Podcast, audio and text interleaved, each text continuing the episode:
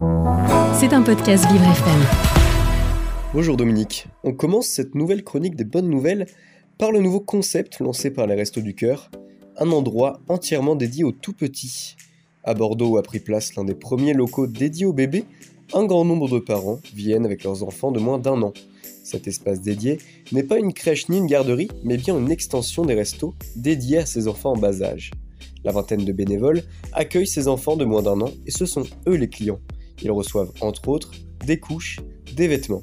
Devant le succès du concept et la demande toujours plus grande de parents en difficulté, l'association souhaite généraliser ce resto pour bébés à toute la France en intégrant partout cette annexe dédiée au premier âge.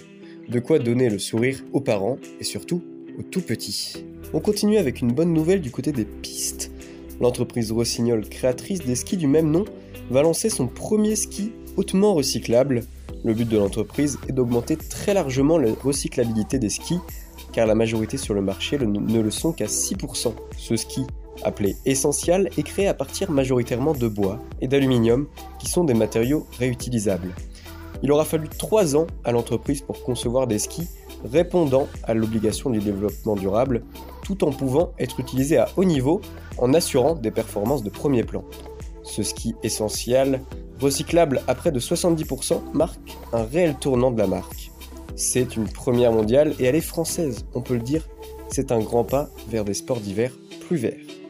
On file cette fois-ci en Ile-de-France, ce samedi est organisé un événement un peu particulier à Montrouge, près d'une centaine d'habitants se sont réunis pour organiser ni plus ni moins que la plantation d'une forêt à l'appel de la ville et de l'association Reforest Action, près d'une centaine de personnes ont pris des râteaux et des pelles pour planter chacune un arbre.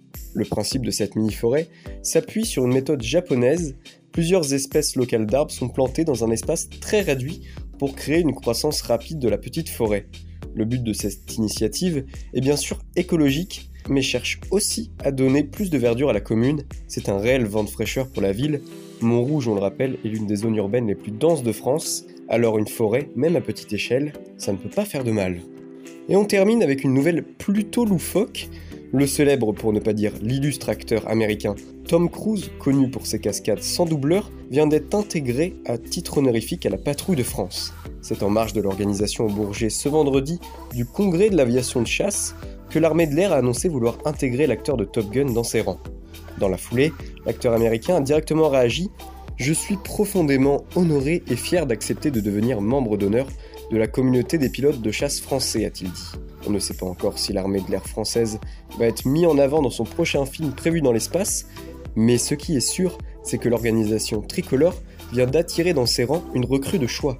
Tom Cruise au-dessus de la Tour Eiffel un 14 juillet, il y a de quoi rêver. Merci d'avoir suivi cette nouvelle chronique des Good News, on se retrouve la semaine prochaine même heure pour un nouveau journal de la bonne humeur. C'était un podcast Vivre FM.